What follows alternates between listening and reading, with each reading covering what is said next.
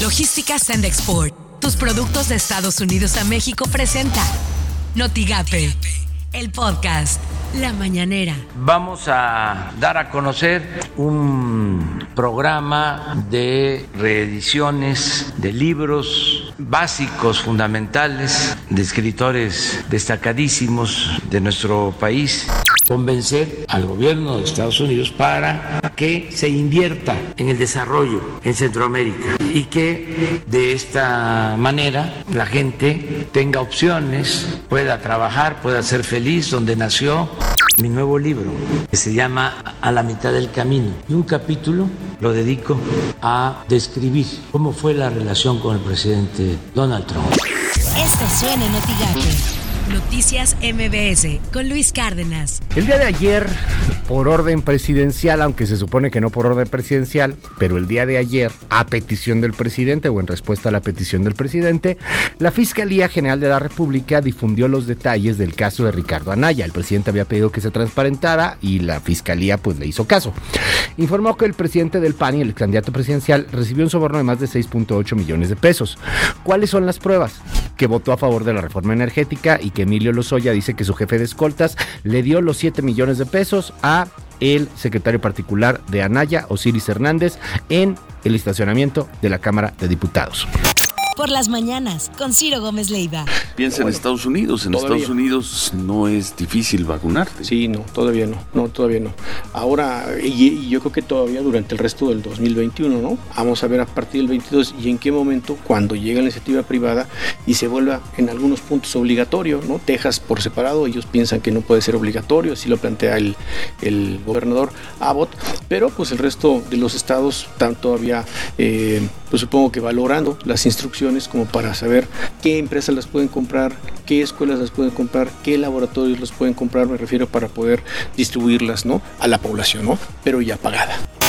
Así las cosas en W Radio. Autoridades educativas de la Ciudad de México, Hidalgo, Michoacán y Coahuila coincidieron en que ante un caso de contagio en el regreso a clases presenciales no cerrarían las escuelas, sino que aislarían a los casos positivos o mandarían a algunos de los alumnos de ese grupo a clases remotas.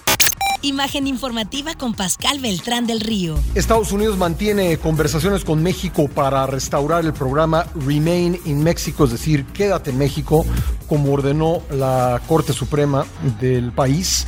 Jen Psaki, portavoz de la Casa Blanca, aseguró que la administración de Joe Biden se opone al programa impuesto por su antecesor Donald Trump y por el que se regresan migrantes a México mientras se resuelve en Estados Unidos su petición de asilo. Sin embargo, Psaki aseguró que se acatará la orden judicial del máximo tribunal. Estas son las portadas del día de hoy. Noticias de Tamaulipas. Definirá PRI alianza y candidato hasta enero. Noticias de Tampico. Recortes federales de hasta un 15% a los municipios, dice Cabeza de Vaca. El 5. Nuevo récord de contagios de COVID-19 en Tamaulipas. 24 horas, a medias, el plan de vacunas para cuarta ola. La jornada, México rescata y acoge a periodistas afganos y familias. La crónica de hoy, de enero a marzo, 166 mil muertes en exceso. Notigape avanza Coepris en certificación de escuela segura. Esto lo afirmó Adalberto Elizondo, coordinador de Coepris en Reynosa. La gran mayoría o gran número de las escuelas han hecho sus trámites directos eh, a través de línea y tienen una certificación directa, insisto, en el nivel medio, superior y superior. Lo que tienes que saber de Twitter. Arroba Milenio Tam Nuevo récord de contagios en Tamaulipas. Reportan 740 nuevos casos de COVID-19.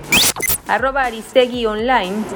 Fallo de la Corte de Estados Unidos sobre permanecer en México no tiene implicación directa en la gestión migratoria del país, asegura la Secretaría de Relaciones Exteriores. Arroba Reporte Índigo.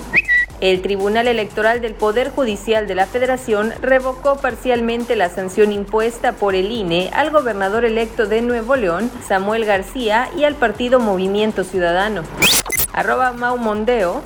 La arroba FGR México señala a Ricardo Anaya por presuntamente haber recibido un soborno de 6.8 millones de pesos para la aprobación de la reforma energética. Habría sido entregado en la Cámara de Diputados por un personero de Emilio Lozoya. Arroba el guion bajo diario MX. Con posibilidades de ingresar al Golfo de México, tres sistemas de baja presión están siendo monitoreados por el Servicio Meteorológico Nacional. Logística Sandexport, tus productos de Estados Unidos a México presentó Notigate, el podcast.